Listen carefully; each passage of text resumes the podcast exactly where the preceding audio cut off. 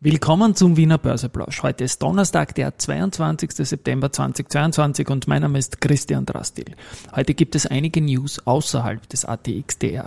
Das Ganze natürlich im Rahmen von Market and Me beim Wiener Börseplausch. Hey, here's Market and Me, podcasting for equity. Freebies for Community. Ja,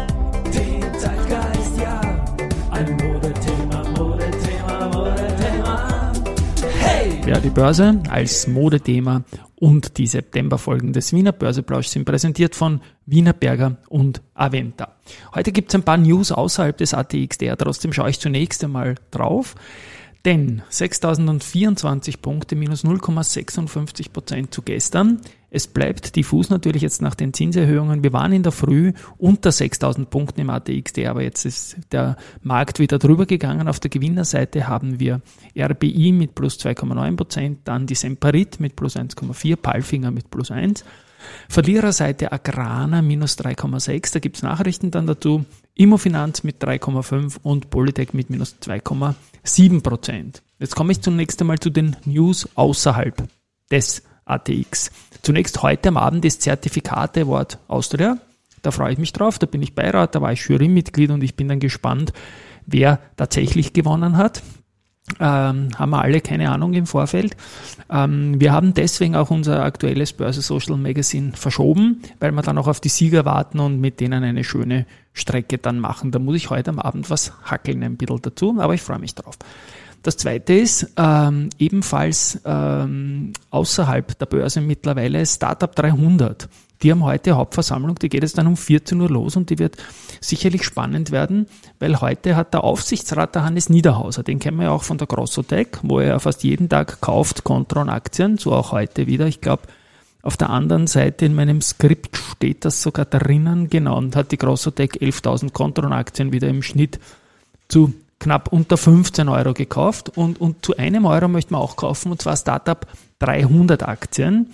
Und die haben ja zuletzt einen Börsekurs gehabt, bevor sie gegangen sind, von 2 Euro. Und äh, einen Net Asset Value von 4 Euro. Und wenn jetzt ein Aufsichtsrat um einen Euro ein Angebot stellt, natürlich äh, nicht im Namen der Firma selber, sondern im Rahmen seiner Firma, seiner Grossotech, dann dann ist das etwas, was, was schon ein bisschen verwundert, sage ich mal. Aber so ist es halt und man muss ja auch nicht annehmen. Und der Michael Eisler, einer der Vorstände der Startup 300, hat gesagt, er wird es nicht annehmen. Und in einer Community-Gruppe haben etliche gesagt, sie werden es auch nicht annehmen. Und immerhin, äh, HV wird spannend werden. Es ist so, dass äh, die Vorstände in dem ganzen Zusammenhang heuer auch schon auf 57 Prozent vom Gehalt verzichtet haben ab April. Also die restrukturieren das halt ein klein wenig. Am Brief habe ich auch gekriegt, und zwar jetzt nicht an Rudi, aber an mich, aber ich spiele trotzdem den Jingle. Nämlich von der Wien Energie, die sehen mich da in, in der Ansprache als langjährigen und wichtigen Geschäftspartner. Äh, ja, freut mich natürlich wichtig. Langjährig, ich meine, so viel haben wir nicht gemeinsam gemacht, aber ja, ich bin dort Businesskunde halt. Und man versichert da in dem Brief, dass man Wien Energie und die Stadtwerke solide, wirtschaftlich gesunde Unternehmen sind. Das ist schon mal schön. Dann schreibt man weiter, dass der europäische Energiemarkt, der über Jahrzehnte einen sicheren Rahmen für Versorgungssicherheit, stabile Preise gegeben hat, jetzt aufgrund der Schwankungen einen Schutzschirm braucht und reformiert gehört. Also das wollte ich nur sagen. Der Weg raus aus Gas wird Unabhängigkeit und in Zukunft wieder stabile Preise bringen. Und Wien Energie will, dass man den Weg gemeinsam geht. Ja, da sind wir eh schön brav dabei. Ich habe eh vor kurzem erst eine Anfrage an die Wien Energie äh, auch in, äh, im Sinne journalistischer Natur und auch im Sinne privater Natur. Zwei, kommen, zwei andere Adressen geschickt. Dann habe ich noch so ein Mail gekriegt. Und zwar schon vor ein paar Tagen nach dem Wochenende von Michael Tatzreiter. Bei dem möchte ich mich sehr bedanken. Äh, sein Vater und er sind begeisterte MotoGP-Fans und da schaut man natürlich auf die Orangen, nämlich auf das KTM Factory Team aus Mattighofen. Und die KTM, die gehört ja natürlich zu Pira Mobility, zum Stefan Pira und die sind börsennotiert. Und ja, es war eine gute Leistung von der KTM am, am Sonntag äh, vom, beim Grand Prix in Spanien bei Aragon. Und der Brad Binder ist wieder ganz vorne mitgefahren. Und der, der Michael Tatzereiter hat sich dann am Montag die Kurse angeschaut im ATX Prime und die Bira Mobility hat einen Plus gehabt, an einem insgesamt nicht so guten Tag. Und er hat jetzt gefragt, ob es einen nachgewiesenen statistischen Zusammenhang zwischen sportlichen Erfolgen eines Teams, einer Marke äh, und einen unmittelbaren positiven Börsekurs gibt. Es ist ich sage sehr viel Danke für diese Frage, Michael, weil ich als Sport- und Wirtschaftsfan und Statistikfan da schon öfters nachjage und jahrelang probiert habe, irgendwas rauszulesen, auch Studien gesucht habe.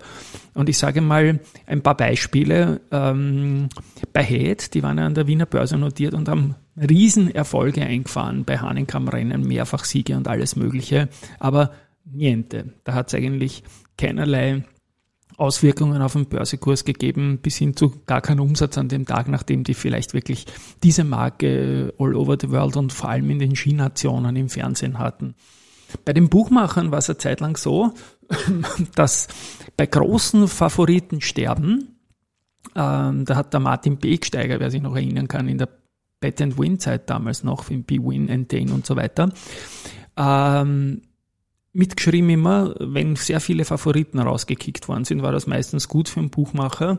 Und damals war schon noch ein bisschen Kraft dahinter, auch von der Community, von den Retail-Aktionären. Und da war es schon manchmal so, dass eine herausragende Runde Champions League, zum Beispiel, wenn Favoriten nur X gespielt haben oder so, dass da im nächsten Tag der Börsenkurs ein bisschen äh, agiert hat. Mittlerweile, wo das Ganze mit Casino und anderen digitalen Games und all over the world und tausende Ereignisse äh, gemerged ist, sieht man diesen Effekt nicht mehr. Und ich habe mir es zuletzt vor zehn Jahren angeschaut, aber da war er schon fünf Jahre kein Effekt mehr. Also ich glaube, das war eine Kombination von der Bet and Win damals und der starken Community rund um den Martin Begsteiger. Was man sehr wohl sieht bei börsennotierten Fußballclubs ist so entscheidende Sachen wie Champions League Qualifikation oder Meistertitel oder sogar im negativen Fall ein Abstieg äh, aus einer oberen Liga in eine tiefere. Da hat man schon gesehen, dass es äh, hin und wieder Sprünge gibt natürlich. Oder auch bei Transfers, da erinnere ich zum Beispiel fünf Jahre her, da Dortmund den Dembele an, an äh, Barcelona verkauft, damals 100 Millionen, glaube ich 105 Millionen und durch irgendwelche Erfolge hätte es noch 140 Millionen werden können. Auf jeden Fall hat die Aktie dann einen Tag bis zu 7% zugelegt, hat dann plus 5% heimgebracht, war auch das Top-Thema auf NTV. Dieser Verkauf, und zwar jetzt nicht aus der Fußballersicht, sondern aus der Sicht der Borussia Dortmund-Aktie. Also große Transfers sind sicherlich, wenn man um 100 Millionen Euro spricht, fast schon so wie ein Antrittsauftrag oder sonst irgendetwas. Ähm, bei Bira Mobility nochmal zurückkommen, ist das natürlich schön und gute Werbung, wenn der Brad Binder da so gut fährt, aber die sind halt auch ein großes Unternehmen all over the world, fast schon tätig mit KTM, Husqvarna, Gas, Gas und viel mehr Marken. Da ist das natürlich eine, eine Sache, die dann schön ist, aber was den Aktienkurs betrifft, glaube ich mal am Montag eher ein Zufall war. Bira Mobility, da gibt es andere Sachen momentan, die haben wieder einen guten Trend. Jetzt äh, heute ist eine Analyse reingekommen, Jeffries bestätigt das bei und geht mit dem Kursziel von 94,9 auf 97,5 Euro. Ja, also insofern hoffe ich, dass ich das halbwegs beantworten könnte. Statistik dazu ist mir zumindestens keine bekannt und da muss ich dann halt auch leider passen. Ich komme noch zu den weiteren, aber danke für die Frage auf jeden Fall, Michael. Ich komme dann noch zu den weiteren News. Agran habe ich erwähnt, ist unter den Verlierern heute. Die müssen eine Abschreibung von 91,3 Millionen zum Halbjahr machen infolge des andauernden Ukraine-Kriegs und die Guidance von einem sehr deutlichen Anstieg beim Konzern EBD wird aber trotzdem bestätigt, weil die Abschreibung mit der Guidance ja nichts zu tun hat. Und ja, äh, Raiffeisen Research hat sich die Sache angeschaut. Wertminderungen, zumindest teilweise lokale Produktionsanlagen, Ukraine und Russland, das ist klar. Aber unterm Strich bewerten die Analysten die Veröffentlichung als positiv, dass sie trotz der hohen Wertminderungen auf eine stärker als angenommene operative Performance hinweisen. Und da gebe ich wieder einen kleinen Link in Richtung Lansing. Agrana nennt negative Dinge, sagt aber trotzdem irgendwie mehr, so dass Analysen, Analysten reagieren können. Wenn man natürlich diese Woche sieht, dass etliche Aktien zweistellig verloren haben, dann verliert auch die Agrana auf diese Meldung hin. Die Strabag startet auf einem Baufeld am Nordbahnhof ein Pilotprojekt zur Versorgung der Baustellencontainer mit grüner Energie durch eine Photovoltaikanlage. Ebenfalls Photovoltaik ist ein Thema bei der Clean Energy. Dort gibt es ein Container-PV-Projekt und ist das erste Plug-and-Play Photovoltaik-Kraftwerk auf dem österreichischen Markt. Ist auch eine schöne Sache. Ähm, neuer Investor Relation Manager bei der Unica, der Steuern Angelov, hat mit September die Leitung der EA übernommen von Michael Oplostil. Äh, der Michael wird noch bis Monatsende bleiben. Alles Gute ihm, er hat das Re-IPO und dann ein Jahrzehnt lang das, die Geschicke der Unica hervorragend geleitet, meiner Meinung nach, hat auch in der Zira sehr viel Engagement gezeigt und hat da einfach guten Work getan. Ähm, der Stojan Angelov ist auch schon sehr, sehr lange im Unternehmen tätig, war Leiter Group Treasury für die Unica tätig, ist geborener Bulgare und seit vier Jahren ist er zusätzlich fürs Beteiligungsmanagement äh, zuständig gewesen. Also der bringt sehr viele interne mit, die man in der IR brauchen kann.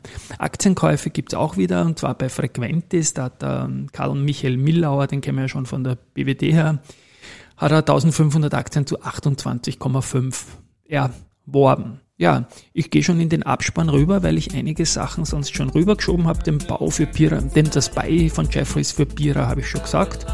Kaufempfehlung gibt es auch noch für die UBM von Raiffeisen Research. Das ist eine Bestätigung des Buy. Das Kursziel geht von 49 auf 37,5 doch deutlich runter. Und ähm, was haben wir noch? Föstalpine, da hat sich die Baderbank äh, die Kaufempfehlung angeschaut Kursziel 40, die Aktie steht bei knapp über 20 oder rund 20, bei 19 sogar und 40 ist aber trotzdem als Kursziel geblieben und das soll jetzt mal optimistisch stimmen. Ich hoffe, dass alles gut wird und einen schönen Tag euch noch und ich freue mich auf den Zertifikate-Wort heute Abend. Tschüss.